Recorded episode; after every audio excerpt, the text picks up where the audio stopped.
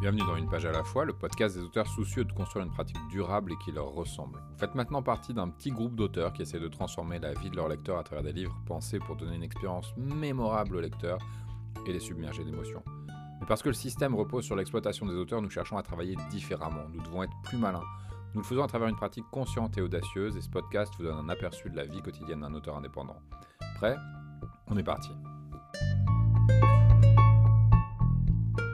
Pour raconter des histoires intéressantes, on a besoin d'une vision du monde qui soit la plus individualisée possible. Je ne parle pas d'une histoire divertissante. Quand je parle d'une histoire intéressante, ce n'est pas juste une histoire qui capte l'attention, mais une histoire qui est susceptible de marquer un lecteur de manière durable. C'est important pour nous parce qu'on a envie que nos livres aient de l'impact, et parce que nos livres ont de l'impact, les lecteurs peuvent devenir des fans et rester lecteurs de nos livres. Et ça, c'est ce qu'on veut, c'est créer cette espèce de cercle vertueux dans lequel on produit des livres qui touchent les gens et que les gens ont envie de lire plus de livres et du coup, ça s'auto-alimente. Écrire une histoire divertissante, c'est relativement facile. Il suffit de répéter des formes qui marchent, d'être à l'écoute des tendances, de savoir manipuler les émotions pour ménager des effets chez le lecteur qui vont faire que le lecteur va continuellement lire le livre qu'on lui propose. C'est cette facilité qui donne une masse de livres publiés, mais depuis la naissance de la littérature, qui sont plaisants à lire, mais qui sont interchangeables on peut lire l'un ou l'autre, ça changera pas grand-chose à notre expérience, et qui sont surtout jetables. C'est-à-dire qu'une fois qu'on les a lus, on les oublie, en fait. Il y a assez peu de livres dans l'histoire d'un lecteur, dans la, biographie d'un lecteur, qui sont des livres forts, qui sont des livres qui ont marqué son expérience de lecteur.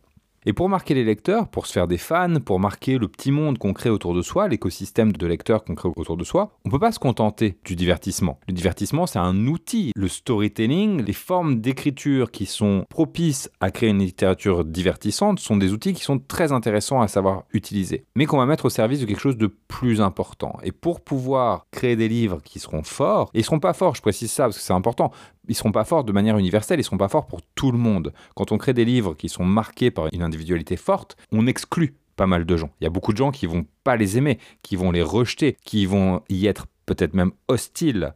Mais en contrepartie, les personnes qui vont les aimer vont les aimer vraiment profondément.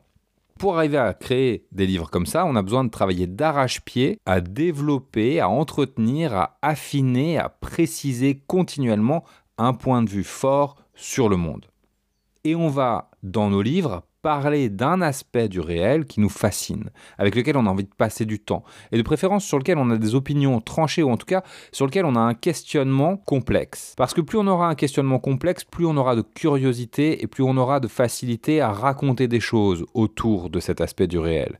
Quand on a une vision trop tranchée, à la limite, on a une chose à dire, et une fois qu'on l'a dite, bah, c'est compliqué de se renouveler. Quand on a une interrogation qui reste, comme un sentiment d'injustice, comme un sentiment d'incompréhension face à un aspect de la réalité, bah, ça nous donne de la matière aussi à écriture.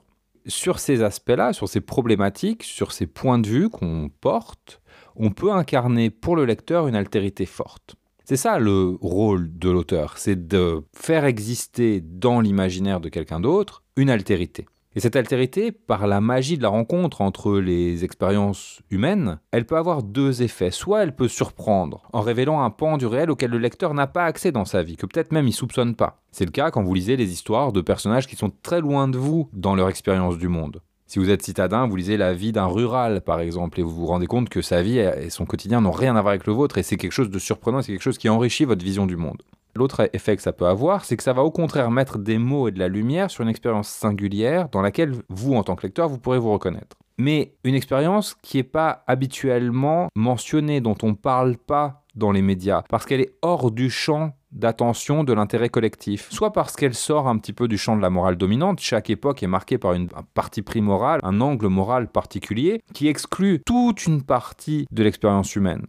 Et quand on a un individu qui vit une certaine partie de l'expérience humaine qui n'est pas reconnue par la morale dominante, eh ben on peut se sentir pas forcément très à l'aise, on peut avoir du mal à se repérer dans le monde. L'altérité, elle permet aussi ça, elle permet de se reconnaître. Elle permet de dire, ah ben tiens, toi aussi tu as cette expérience-là. Et t'es pas complètement freak, t'es pas complètement bizarre. Tu arrives à naviguer le monde avec cette expérience qui est pourtant pas majoritaire.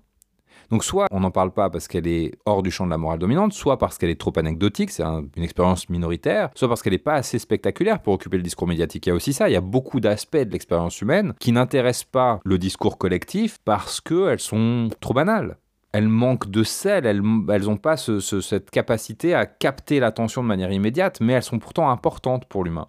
Et c'est euh, notamment quand on, lit Carver, euh, je reparle de lui parce que je l'ai en tête et j'en ai parlé hier, mais on va trouver ça, on va trouver des non-événements, des choses très anecdotiques, des choses qui n'ont pas leur place finalement dans le discours collectif, mais qui peuvent être des expériences du quotidien, du domestique, dans lesquelles c'est important qu'on puisse se reconnaître. Et donc l'altérité, elle peut servir à ça aussi. L'altérité, soit elle est quelque chose de complètement différent, qui fait que on se dit ah ok c'est aussi ça le monde, c'est aussi ça la réalité, c'est aussi ça l'existence soit elle est au contraire proche de nous et elle nous sert de reflet, elle dit ah ok je me reconnais dans toi et donc ça, ça valide quelque chose de ce que je vis et c'est important pour moi, ça me donne des points de repère, ça m'aide à mieux naviguer ma propre existence. Je pense, moi, que le rôle de l'auteur, c'est aussi ça, c'est aussi d'aller raconter des histoires qui vont jouer ce rôle-là pour un lecteur. Donc, qui vont jouer le rôle d'une altérité, dans un sens ou dans l'autre. Et souvent dans les deux sens, en fait, parce que quand on, pose une singularité, eh ben, il y a des gens qui vont se reconnaître dedans, et il y a des gens qui vont pas du tout se reconnaître dedans, et qui vont découvrir un autre pan de l'existence. Je crois que la littérature, elle peut jouer beaucoup de rôles dans notre expérience humaine. Elle peut être un bon divertissement, elle peut être un espace d'apprentissage, elle peut être plein de choses, mais l'un de ses rôles, c'est de nous aider à cartographier le réel, à mieux comprendre l'existence. Ou à défaut de mieux la comprendre, parce que des fois on n'a pas besoin de compréhension, on a plus besoin de se repérer à l'intérieur de l'existence avec un peu plus de sérénité, un peu plus de sentiment que les choses sont OK. On n'est pas autant débordé. C'est ça que les censeurs ne comprennent pas quand ils cherchent à, réduire le champ de la littérature, à empêcher certaines formes, certaines histoires d'émerger. C'est que la littérature, elle n'est pas là pour nous conforter dans une vision limitée du monde. Elle n'est pas là pour niveler le monde, pour le lisser. Elle permet au contraire de mettre en lumière les zones d'ombre de l'existence. Et pour nous qui écrivons, c'est hyper important parce que ça signifie qu'on a la responsabilité d'une certaine forme d'impudeur. Pas dans le sens où on se dévoilerait soi-même, il ne s'agit pas d'être impudique narcissiquement, mais plutôt dans le sens où on va mettre le nez là où il faudrait pas. On va dévoiler l'intimité du monde. On va être à l'écoute. On va mettre toute notre sensibilité aux aguets. Être attentif aux non-dits, à ce qui est caché, à ce qui n'est pas autorisé, ou à ce qui n'est simplement pas mentionné. Et on va s'empresser de dire ces choses-là. On est comme un enfant un peu mal élevé qui met les pieds dans le plat. Notre curiosité nous amène à enquêter, à fouiner partout et surtout là où il faudrait pas. Le champ de cette curiosité, c'est pas l'actualité. Le temps de l'écriture est trop lent pour parler d'actualité. Entre le moment où on va prendre un sujet, le moment où on va écrire le bouquin, et le moment où il sera choisi par un éditeur et édité, il se passe beaucoup trop de temps pour qu'on soit pertinent sur l'actualité. Ce qui nous intéresse, c'est l'universalité de l'expérience de l'existence. Qu'est-ce que c'est qu'être humain? Qu'est-ce que c'est que vivre? On fouille sous la surface des modes et des tendances, même quand on les épouse. Quand on les épouse, c'est uniquement pour faire gagner de la visibilité à nos textes. On dégomme le superficiel pour mieux exposer le malaise, le non-dit, les fragilités intimes, les espoirs naïfs, les perversions secrètes, les plaisirs interdits, les peurs maladives, tout ce qui fait les nuances de l'humain, aussi bien dans le positif que dans le négatif, tout ce qui est vulnérable, tout ce qui nous fait perdre un petit peu l'équilibre, tout ce qui nous donne le vertige. Quand on publie, on devrait ressentir une certaine gêne, parce qu'on est conscient de ce qu'on montre, de ce que nos histoires dévoilent et de jusqu'où on est allé en les montrant. On met les choses à nu. Et ça, ça demande un travail délibéré de mise en conscience de nos œuvres. Nous devons, et ça c'est la partie la plus difficile du travail, je crois, clarifier nos questions thématiques, interroger les parts de l'existence sur lesquelles portent nos histoires, et clarifier les points de vue qu'on veut leur faire porter. Et une fois qu'on a fait ça, travailler à faire incarner volontairement, délibérément, ces questions, ces points de vue par nos personnages, par nos intrigues, par nos décors. Si on dit par exemple, tiens, c'est un livre qui interroge notre rapport à la mort, c'est beaucoup trop générique comme thématique. C'est bien pour le grand public, mais ça ne nous est pas utile dans l'écriture. On va dire au contraire, c'est un livre qui demande comment on peut continuer à vivre joyeusement quand on a perdu les personnes les plus chères à nos vies. Ça pose une réalité paradoxale de l'existence. Ça pose une douleur. Et ensuite, chaque personnage peut occuper un rôle différent face à cette problématique. On aura un personnage, par exemple, enfermé dans la tristesse, incapable de faire son deuil, qui résout pas la problématique. Pour avoir un personnage qui, lui, a l'impression de la résoudre, mais le fait de manière superficielle, en se noyant dans une joie superficielle, qui chassera avec insistance chaque rappel du manque de la personne disparue. Pour avoir un troisième personnage qui ressassera continuellement le passé, qui intellectualisera la mort, qui sera très scolaire dans son application des étapes du deuil, mais qui du coup ne dépassera pas cette expérience-là.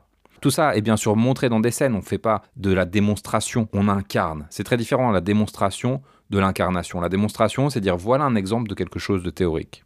L'incarnation, c'est montrer une situation et laisser le lecteur ressentir ce qu'il est en train de voir et tirer du sens de son expérience corporelle, de son expérience émotionnelle, de son expérience sensorielle. Le protagoniste, enfin, qui portera le point de vue de l'histoire, pourra lutter et accéder à une fluidité où il fera de la place au manque, il n'ignorera pas la douleur, mais il ne la laissera pas non plus l'étouffer. Pour pouvoir raconter cette histoire, n'importe quelle histoire, de manière à transmettre une intention, notre intention thématique au lecteur, on ne doit rien se refuser. On doit plonger dans les émotions, dans l'arrachement, dans le manque, mais aussi dans l'euphorie et dans la culpabilité de cette euphorie. Et quand je dis plonger, ça veut dire s'installer à l'intérieur du vécu des personnages. Ne doit pas avoir peur de faire souffrir le lecteur, de le déranger, de le gêner, de le mettre mal à l'aise. Parce que c'est en lui donnant un espace où ressentir ses émotions jusqu'au bout, sans retenue, qu'on peut le marquer, qu'on peut le préparer à l'expérience universelle de la perte, qu'on peut lui donner l'impression qu'il est vu, qu'il y a de la place pour son expérience du vivant. Dans l'exemple que j'ai donné là, il s'agit de perte. La thématique d'un livre, ça peut être plein de choses. Ça peut être le désir, l'amour, l'échec, la réussite, la parentalité, l'exclusion, l'humiliation, la renaissance, la réinvention de soi. Notre terrain de jeu, c'est l'expérience humaine dans tous ses aspects, dans toute sa richesse. Et cette impudeur dont je parle, qui sert à écrire des livres plus forts, plus audacieux, elle se retrouve aussi dans notre communication, elle est aussi le noyau de notre communication. Et c'est là qu'on a besoin absolument de conscientiser notre travail. C'est très compliqué d'avoir de la clarté, de la clairvoyance sur les thématiques qu'on aborde dans nos livres, mais cette difficulté-là, c'est très important de la dépasser parce qu'elle nous permet ensuite d'être plus délibérés dans notre manière de communiquer sur notre travail. Nos livres, ne se limite pas aux histoires qu'il raconte, ça c'est simplement le véhicule. La singularité de la trajectoire d'un personnage sert de cheval de Troie à un discours sur l'existence. Et c'est cet universel qu'on va ramener ensuite au cœur de notre communication. C'est-à-dire, je peux raconter l'histoire de quelqu'un, d'un personnage qui a perdu sa mère, par exemple, et qui souffre du deuil de sa mère, mais en fait, c'est pas ça qui m'intéresse. Ce qui m'intéresse, c'est le rapport au manque. Et donc, ensuite, dans ma communication, je vais pas dire, ah, tiens, je vais parler de la mort d'un parent. Je vais parler du manque. Il ne s'agit pas juste, du coup, de publier comme ça au hasard sur nos blogs ou sur les réseaux sociaux ou dans les podcasts ou n'importe où, mais d'identifier les problématiques récurrentes de notre œuvre, de trouver les points de vue qui sont importants pour nous à explorer autour de ces problématiques, et ensuite de trouver une nouvelle histoire à raconter, c'est-à-dire un nouvel aspect précis, singulier de ces points de vue, de ces problématiques, qu'on va mettre en forme dans un format adapté aux médias de communication dans lequel on, s'exprime. Si c'est la mort, mon sujet, par exemple, mathématique, je peux parler du décès récent du créateur d'Albator. Là, pour le coup, c'est pas, on n'est pas sur la même temporalité qu'un livre. Je peux très bien prendre l'actualité pour en parler sur mes réseaux sociaux, par exemple. Mais en choisissant ce sujet-là, je suis pas en train de parler vraiment du créateur d'Albator. Je suis en train de mettre en scène la question du manque, la question de la perte. Je vais choisir des sujets, évidemment, qui sont en lien avec les livres que j'écris. Si j'écris de la SF, par exemple, Albator, c'est très bien. Si j'écris de la romance, peut-être c'est pas idéal. Ou alors, il faut que je trouve un angle qui va me permettre de relier ce dont je parle dans ma communication avec les histoires que je raconte dans mes livres. Si je suis un auteur de romance, je peux parler de la mort d'un amant ou alors de son départ soudain, brutal et sans explication. Le ghosting, c'est la même chose en termes d'expérience humaine que la mort. C'est la disparition soudaine de quelqu'un. Tout ça, ça commence par un pas de recul par rapport à notre travail, un regard un petit peu distancié qu'on va porter sur lui, qui est accompagné d'une analyse de nos thématiques récurrentes, et ensuite, sur la base de cette analyse-là, on va pouvoir choisir délibérément, consciemment, des sujets, des angles pour pouvoir écrire des nouveaux livres et construire une communication qui soit cohérente avec le fond de ce qu'on traite dans notre fiction. Et c'est comme ça qu'on construit une trajectoire d'auteur qui a un peu de cohésion. Et comme c'est un travail qui est difficile, souvent c'est intéressant d'avoir un regard extérieur dessus, de demander à nos lecteurs ce qu'ils pensent être nos thématiques, d'écouter ce que les lecteurs disent aussi et perçoivent de nos livres, ou de travailler avec un coach, ou de travailler avec d'autres auteurs qui se sont sensibilisés à ces questions-là, qui ont eux, naturellement, parce que ils sont aussi une forme d'altérité, un regard spontanément distancié par rapport à ce qu'on fait.